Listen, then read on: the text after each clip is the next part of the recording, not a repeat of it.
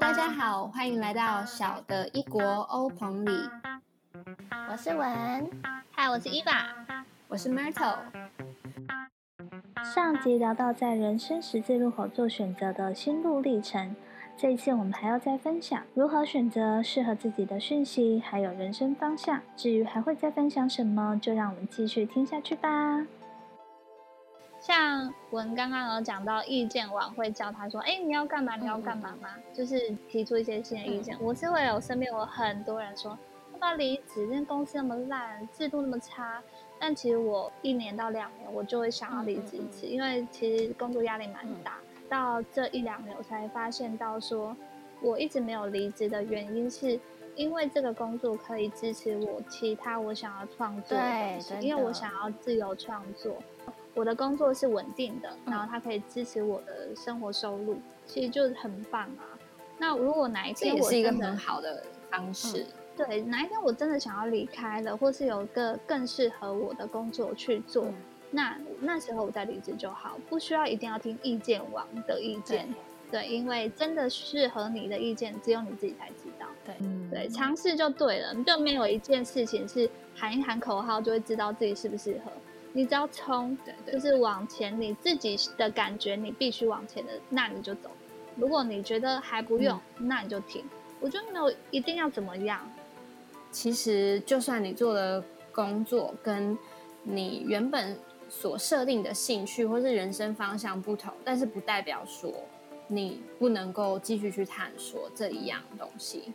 而且，其实我现在会做一些。流动画，或是说酒精水墨，嗯，然后画那个宠物素描、人像素描，嗯，这个都是我自己在工作的休闲之余在做的事情，嗯，所以虽然说我在选科的过程中，跟我在工作的选择都没有选择我真的想要去做的事情，可是这些东西其实也是引领着我，就是走向我未来现在我正在做的一些自由创作。对，但我最后还会想要再发展更多东西出来，就等疫情过去，因为我必须要找一个场地，想要有更多的发挥。那那个时候，我相信我已会已经准备好了，我就会去了。对，拍手，拍手。哎，那 Myrtle 呢？哦，讲到这个，我要讲就是。我告诉过我妈说我想成为空服这件事情，然后呢？因为小时候你也知道，有一阵子就很白目，可能不喜欢吃饭，还不爱睡觉之类的。然后我那时候跟我妈说我想当空服的时候，我妈就跟我讲说：“你这种不爱吃饭，你如果长不到几公分，你就是残障，你怎么可能当空服？”那时候我就很生气，但是我又不知道要就是说什么回他这样子，因为我喜欢唱歌嘛，小时候从小就喜欢就是唱歌。然后我就说，那我去唱歌啊，我去当歌手，我去当明星这样。然后我妈讲说，哪有那么矮的明星啊？然后我就跟她讲说，白冰冰明明就很矮，她也是明星啊。然后我妈就没有回我，我就觉得白冰冰默默的就中箭，好可怜。你的挡箭牌，一直以来都很确定我想要当空服。可是我在大学毕业之前，我也是尝试了很多不一样的事情，因为其实我。小时候我很想去国外，就是看台湾以外的世界。我觉得世界很大，我想要去探索这个世界，所以我才会选择空服当我的目标。所以其实你的梦想是看世看世界，应该是应该应该是，就是当空服员是你的一个踏板。对对对，他就是带我去世界的。哎，你很会找踏板哎，很会走路，因为你就是你大学的时候想要念高材，所以你高中就找了一个踏板。然后你想要实现你的看世界的梦想，你就找一个工作，好像是这样子。但我那时候就是虽然知道说我之后就是想要做当空服，但我也没有放弃，就是其他能够看世界的机会。因为就是大学的时候，我就一直有积极的去申请，比如说交换学生等等的。那时候有点可惜，就是交换学生这件事情我没有，就是申请上了，可是没有去成。就是家庭因素，所以我没有办法，就是没有办法去。那我就觉得说，嗯，没关系。即便如此，我还是希望说可以尝试，就是去尝试不一样的事情，然后早一点知道自己想要做什么这件事情啦。所以我就觉得说，大学是一个非常好的时间，让你找跳板，然后去发现说你对于什么事情有热忱。我觉得，因为大学就很闲呐，我不知道你们大学是不是很闲，可是我觉得我大学时间很很闲啊，所以你都在谈恋爱？对，都在谈恋爱。哎，我想问一下，所以你为什么会念这间啊？你不是本来想要高去念高？其实我选这间的完全就是只有一个原因，就是因为我喜欢的人读离这间学校很近的学校。可是其实我必须要说，虽然这个不是我 怎么讲啊，因为兴趣、因为热忱而去念的学校或是科系，但我还是觉得我在这当中学到很多很多东西。就是就像就像我们就是提过的，有的时候你的人生不会是一直线，就算你有一个目标或方向，你也不见得就只会往那个方向走。有的时候你就是会弯弯绕绕，那弯弯绕绕遇到的风景或是你学到的事情，不代表它对于你将来就没有没有用处。其实都是养分的，我觉得好像是好像有听过一个说法是没有。没有白走，没有对，没有白走的路。你是我的蛔虫吗？对我完全同意这件事情，因为其实我在大学的时候，我印象最深刻就是我刚刚一直问你们说，你们有没有哪一门课让你们觉得说，哦，有那个。哇哦的感觉，我其实并没有特别喜欢设计，美术也不是我的专长，什么写企划书啊，干嘛的？没有人喜欢写企划书，不要骗我，没有人真的。但是我必须要讲，就是有一门课的其中一个老师，我觉得他是启蒙我，就是对于很多事情保持怀疑态度的一个启蒙的老师，就是因为他好像是在英国念过书，然后再回到台湾。所以他一直就是试图的让用他所学到的那个教育方式，然后带到台湾，而不是就是像以前我们所学到的所有事情都有一个正确答案。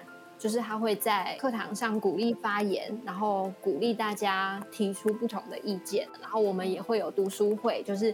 下课之后哦，我们还是每个礼拜会固定有读书会，然后去读一些我完全看不懂，我不知道我现在看不看得懂，反正我那时候是完全看不懂的书，然后还要写心得。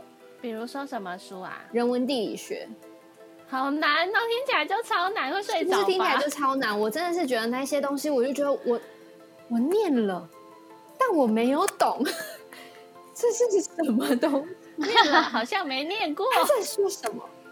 是在我念书的过程中还蛮常出现，然后我就经常 会有这种感觉。可是就因为是这样子，所以我觉得，呃，他是我一个，就是这门课或者说这一位老师，他是我一个人生的启蒙，就是觉得说很多事情都有框架，那我们应该要从那个框架里面跳出来，你才能够看到整个事情更全面的样子。所以我觉得，就像你刚刚讲的，没有白走的路。是你讲的，对，就是我我讲你想讲的，就是没有白走的路，你嗯，对，你经过的东西都会成为你以后的养分，这样子。没错，所以我觉得不要后悔，因为没有一件事情是值得你后悔的。没错，如果没有过去的你，就没有现在的你。或者说，早就不要选这个男友，早就不要选这个科技，没有，没有。这个都是你该做，就是你就可以从这想要后悔的那个事件里面去看，说，所以我可以学到什么，这样子比单纯的在后悔还要有一个积极面，这样子。对我学到了什么？那我对这个东西我有什么想法，我就可以把这些分析出来，不要就只恨那个人，恨自己，恨那件事。那我想要问的问题就是，呃，怎么讲啊？就是我们今天最大的主题，人生的方向嘛。我想问问，就是，嗯，因为你是一个幼教老师，所以你有没有一些想法，或者是你有没有一些建议，就是提供给，比如说家长或者是各个学生们，如何去激发，就是更早的知道你说你想要做的是什么，你的兴趣是什么，你未来有什么的可能性？我觉得就是选出你想要做什么之前，就是要多探索，就是你要多多元的领域去探索，你才会知道你什么喜欢，什么东西不喜欢。就是很像吃东西吧，你如果设限自己，哦，我不吃白色的食物，我不吃蓝色的食物，就是你如果真的没吃过，你就会不知道你到底喜不喜欢。所以你就是多元的去尝试，就是你会知道你有很多选择，然后你也会从这些尝试里面去发现自己。喜欢的、讨厌的，然后还有就是你可以怎么去调整，或者是怎么组合这些你喜欢的东西，把它变成一个你未来的方向这样子。嗯，对，我觉得多尝试是一个好方法，而且就就是最好就是从小就开始尝试。虽然说我觉得是跟家庭教育跟家庭的经济状况也是有关联，但是我觉得因为现在网络很发达嘛，就是很多东西资讯都是在网络上，就是去找找看喽。对对对。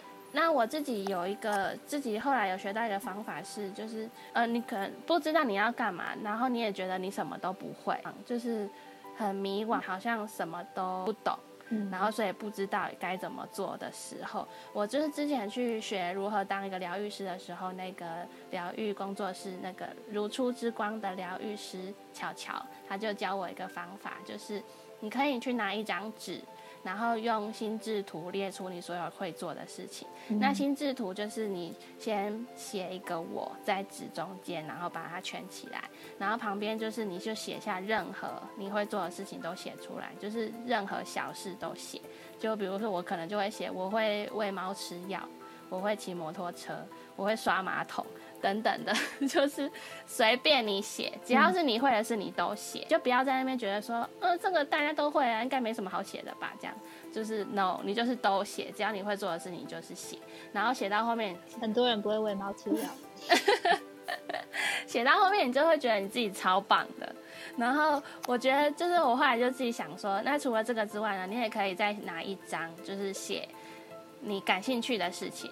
嗯，你觉得什么东西是有趣的好玩的，你就把它写出来，然后这样这两张你可以来交叉比对，说不定你就可以很快找到你你下一步对大概可以往哪里走。嗯，我觉得这是一个很棒的方法哎，就可以试试。我觉得这样子是有点像我刚刚讲的，就是成就感，嗯，在人生的成就感。但是有时候我们会把这件事情当成是我们应该要做的，所以我们就觉得这没有什么。嗯嗯。但其实这也是一个成就啊。人生也是要找到成就感，你才会知道说哦，那我下一步我要继续往前进。而且我觉得其实这中间有一个重点，就是比较，比较是没有必要的，就是你不要跟别人比，因为你再怎么比，你都会觉得自己很差。嗯，那你就是看你是会觉得 什么意思？仙女仙女的角度跟我们不一样啊。你要找一些很差的人来比，对哦，就是就是不要比，就是看你自己会的东西就好了。就是你要觉得自己很棒，这样子比较不会那么迷惘的。我觉得就是先肯定你自己，先肯定你自己，这是很重要的事情。那伊娃呢？你你你跟我们两个都不一样，就是文应该是属于那种，就是很大一段时间他是完全不知道自己想要做什么。我是那种非常清楚自己想要做什么，而你是。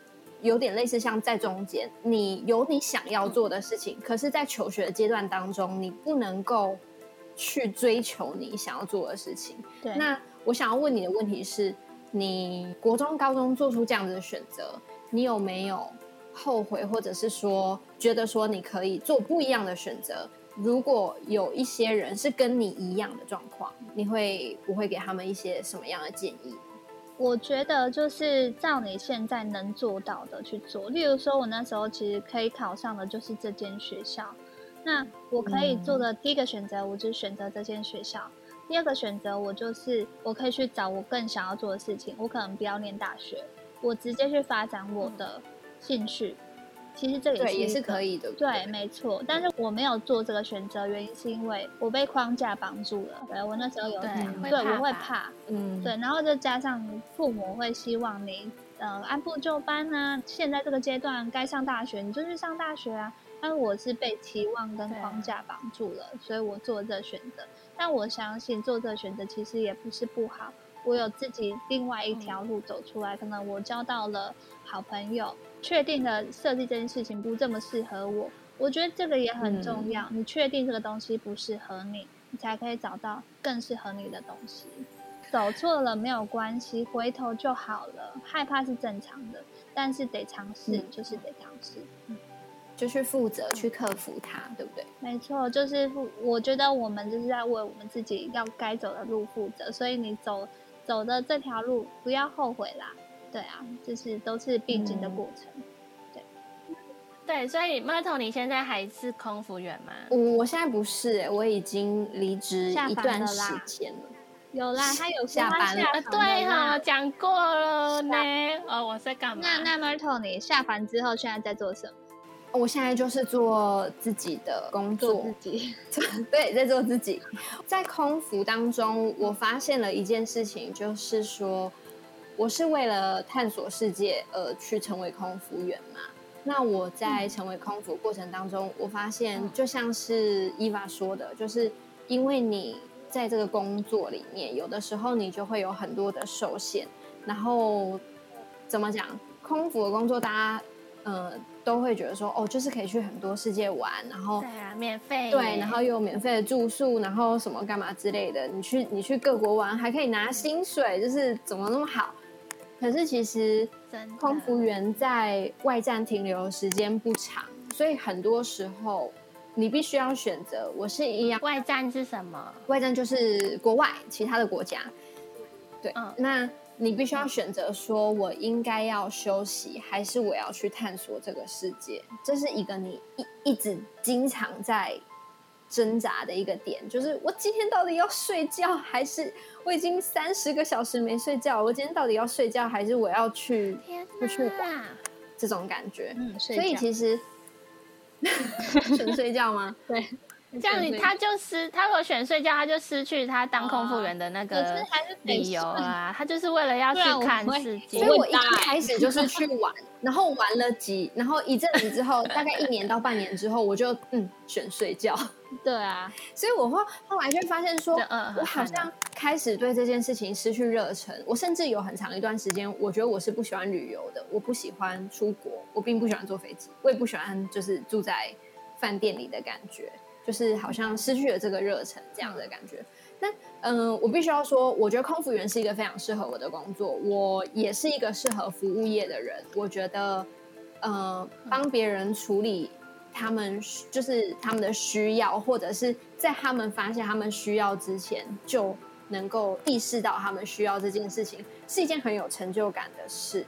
可是时差还有一直不能够好好的休息，就是你的身体会开始告诉你说，你不能够再这样子对我。这就是我选择结束这份工作最大原因，不是因为我不喜欢这份工作，也不是因为它跟我原本的想象不一样。太累了，太累了。真的，我觉得不能睡觉真的压力很大哎。不能睡觉真的是我最大最大没有办法适应的事情哎。相比起那些什么学长学姐制啊，或者是什么客人怎么样之类的，我觉得不能睡觉这件事情对我来说是更大的精神压力。不吃饭就算了，不能不睡觉。真的，因为其实像我现在会探索很多东西。对，其实我这些东西，我一次都只能摸一件事情。就是因为我工作时间已经很长了，我必须要休息，还是得休息啦。我觉得在当空服之后，我就发现说我想要做的事情，或者是说我下一个阶段想要做的事情，是我希望自己能够调配。我的空间跟时间，就是我想要在哪里，什么时候想要在哪里都可以。这就是我目前这个阶段想要完成的方向。我就发现说，因为其实我在空服的时候，我是在国外嘛，我是在国外的航空公司，那时候我都一直住在国外。我就发现说，我一直错过很多我想要参与的事情，比如说非常好的朋友结婚，或者是嗯家人。身体不舒服，需要去看医生等等的这些东西，我发现我一直错过很多我想要参与的事件，然后我不想要这件事情继续发生。我觉得我人生好多遗憾，然后我还一直在让这些遗憾继续发生。这件事情让我有一阵子非常的不开心，然后我就觉得说，然后还不能睡觉，对，还不能睡觉，气死，对。所以我就觉得说，我想要能够自由的调配我的时间跟空间，就是，嗯，到后来就变成说，薪水跟成就感先放一边，我想要，我想要好好的回到台湾陪伴我的家人，然后参与我想要参与的事情，嗯，就是他现在是我这个阶段的重心，嗯，对，哦，我有我想要以感情的方式给不知道自己应该要选什么职业。的人一个建议就是说，去真正的了解这项职业它的缺点，而不是只要看这个职业或者这个科系的优点。就是比如说观光科，大家就说哦可以玩呢，旅行社就好像可以开很便宜的票，结果发现根本就没有时间做这件事情。没错，就是去看他的缺点。对。然后如果他的缺点你没有那么讨厌的话，或许比起他的优点让你喜欢，是一件更能够让你长久的事，对保有热忱的事情。真的哎，没想过哎。总结，如果这个工作的缺点你都可以接受，那你就可以在那里面待很久，你就可以一直有足够的燃料，一直去烧这件事情，而且不会有什么粉红泡泡幻灭的那种 moment。像我刚进兽医院的时候也是，就是觉得说好像都会遇到很多可爱的猫咪狗狗，错来的都是生病的猫咪跟狗狗，而且 还会遇到是医院很老的。过世的，就是。有时候我觉得我比较没有办法去处理的是客人的情绪，那时候我压力很大，就是我很不喜欢看到人家哭，因为我会跟着哭。其实后后来就慢慢的就比较不会这样，但是你也知道说，其实这是一种麻木，对，但你会知道说什么东西最重要要摆第一个，但是也是那个时候开始，我更注意我周遭的人跟我自己的情绪。对，没错。猫头可以讲一下，就是你大学毕业之后到找工作遇到的一些事情吗？分享一下，怎么当空服员？哦，怎么当空服员这件事情啊？就是空服员应该大家都知道，就是要去各家航空公司招考的时候，你就是去去面试这样子。去网络上看资讯吗？我是在网络上找资讯，然后我有去上一些我觉得我需要的课程。比如说什么课程？比如说化妆、绑头发，我这个我完全不会。就是大学之前我是不会化妆。其实我觉得我大学毕业之后也没有特别会化妆。我应该是当空服员之后才认真开始学习怎么化妆跟怎么好好的整理自己吧。所以就是面试当中需要的妆容跟要怎么绑头发，我完全不知道。因为就是那个。头发是真的要绑的非常的整齐，这样子。我平常就是连扎个马尾都歪歪斜斜的，我怎么可能绑就是正式的的那种包头，还是发式盘发之类的？所以我就有去上课，上了几堂课，然后去学习说各种面试技巧啊。都是上课吗？连面试技巧也是去上课？面试技巧，我会去爬文，然后去看考古题，然后去上课，然后上课的时候或者是面试的时候，如果有遇到一些也在努力的朋友，然后我们就会组读书会，然后我们私底下会见面，然后会一起复习这些。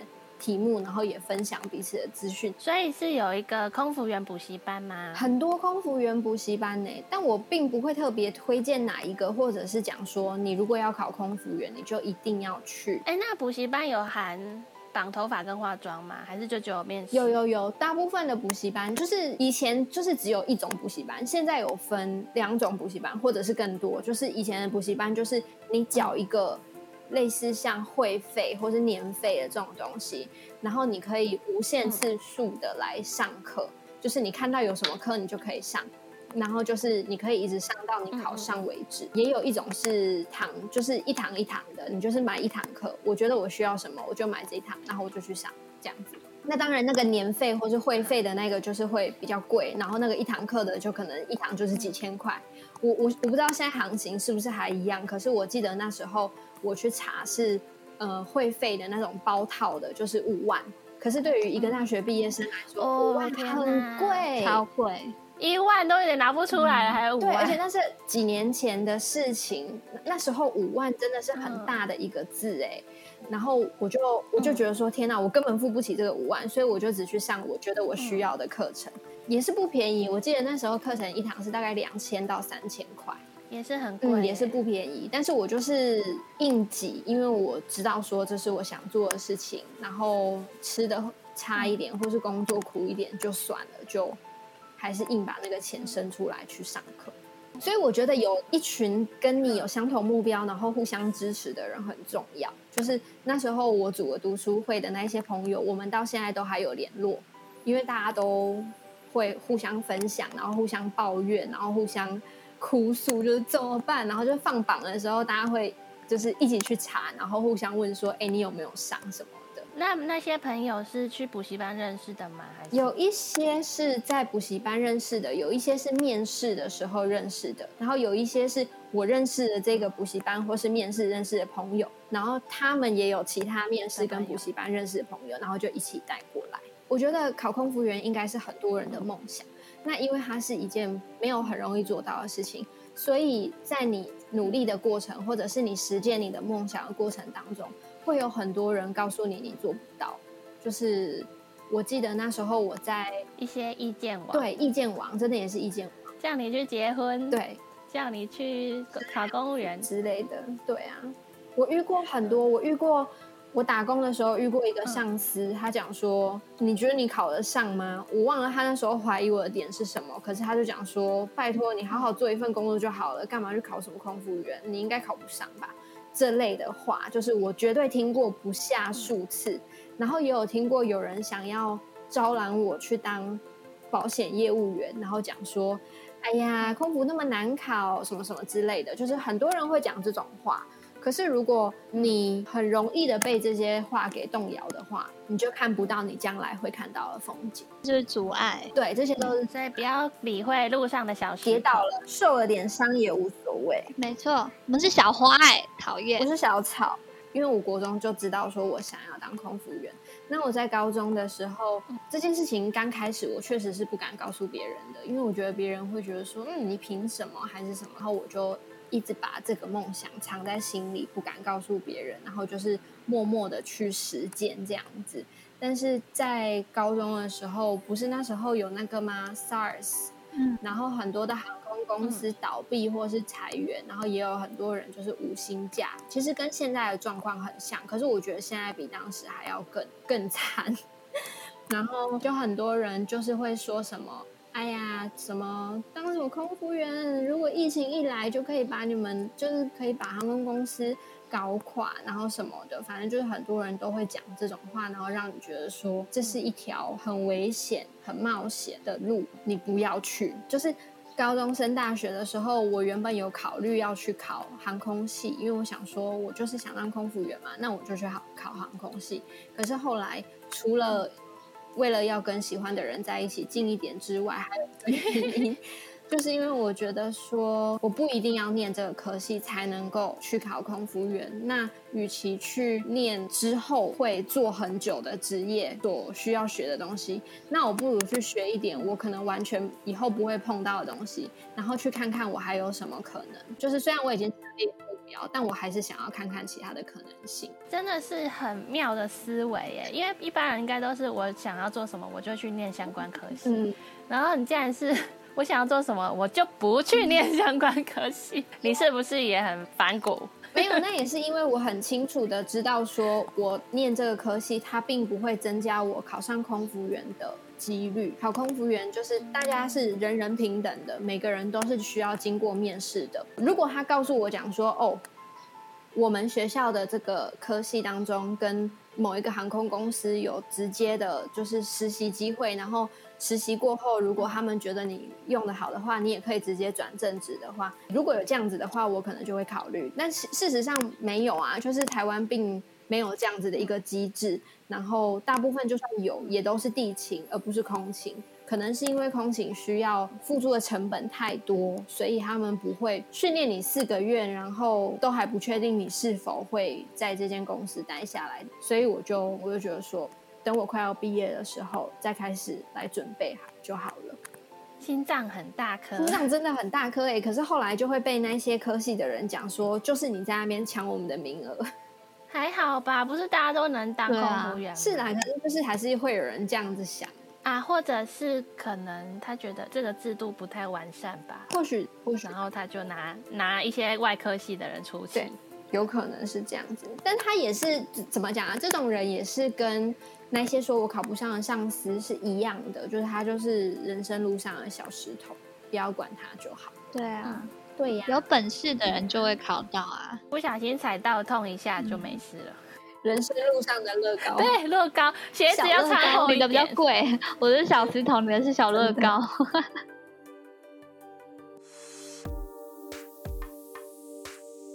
在节目的尾声，我们用一张彩虹卡祝福对人生迷惘的你。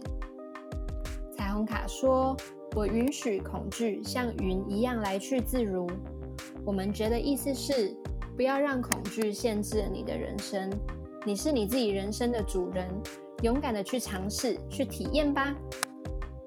下集预告，下集预告，哎，你们还记得我小时候骑脚踏车撞到墙吗？有啊，你那时候回来满头都是血，我还以为在拍鬼片，手还断掉。哎呦，我们还跟踪家里的狗哎。对啊，而且我们还发现家里的狗在外面有私生子。你的头还因此被钉子钉到，对，我们爬到那个水沟里面，然后我头被钉子钉到，很可怕的。